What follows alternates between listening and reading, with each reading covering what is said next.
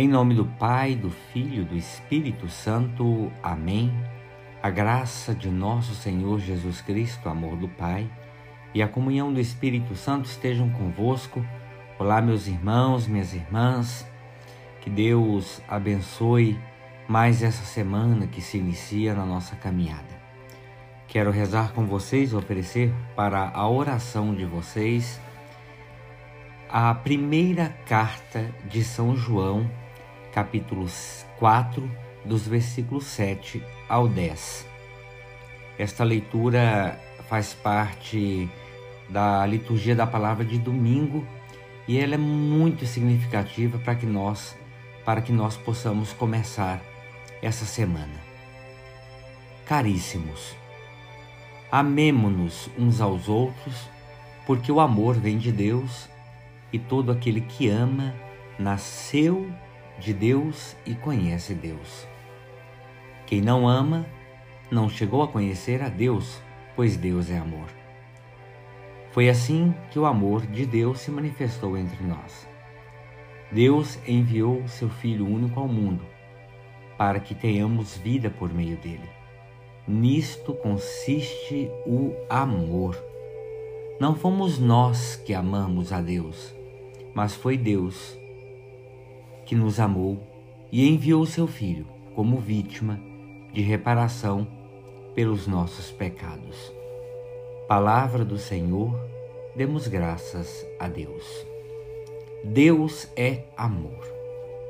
O autor da primeira carta de João não chegou a essa definição, meus irmãos e irmãs, acerca de Deus através de raciocínios acadêmicos e abstratos, mas através da constatação do modo de atuar de Deus em relação à criatura. Sobretudo, o autor viu o que aconteceu com Jesus e como Jesus mostrou. Vejam, mostrou em ação concreta esse incrível amor de Deus por cada um de nós. João convida-nos a contemplar Jesus e a tirar conclusões sobre o amor de Deus.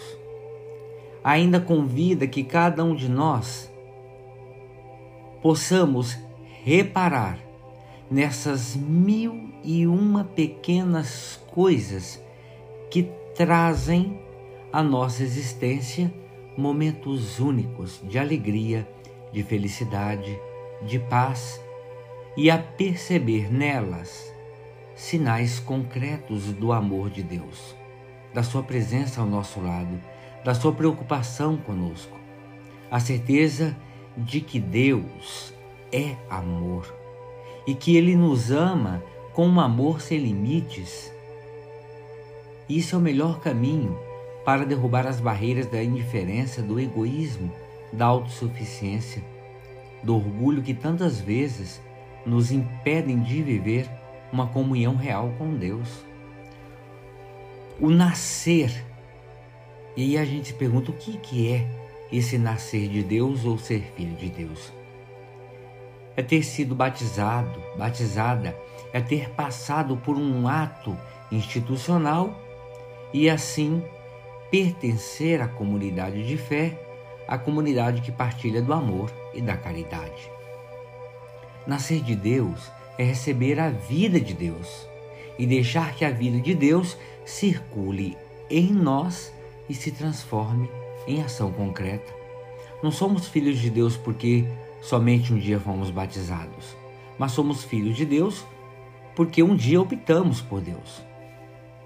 Pois vejam, com isso nós continuamos dia a dia a acolher essa vida que Ele nos oferece, porque vivemos em comunhão com Ele e porque damos testemunho desse Deus que é amor através dos nossos gestos. Ora, se somos filhos desse Deus que é amor, amemo-nos uns aos outros com um amor igual ao de Deus, amor incondicional, gratuito, desinteressado. Um cristão não pode passar a vida olhando para o céu ignorando as dores, as necessidades, as lutas dos nossos irmãos e irmãs que caminham pela vida ao nosso lado. Também não podemos fechar-nos no nosso egoísmo, no nosso comodismo e ignorar os dramas dos pobres, dos oprimidos, dos marginalizados. Não podemos tampouco ter um espírito seletivo e amar somente alguns e excluindo outros. A vida de Deus, que enche os corações dos cristãos, deve manifestar-se em gestos concretos de muita solidariedade, de serviço, de dom em benefício dos nossos irmãos e irmãs.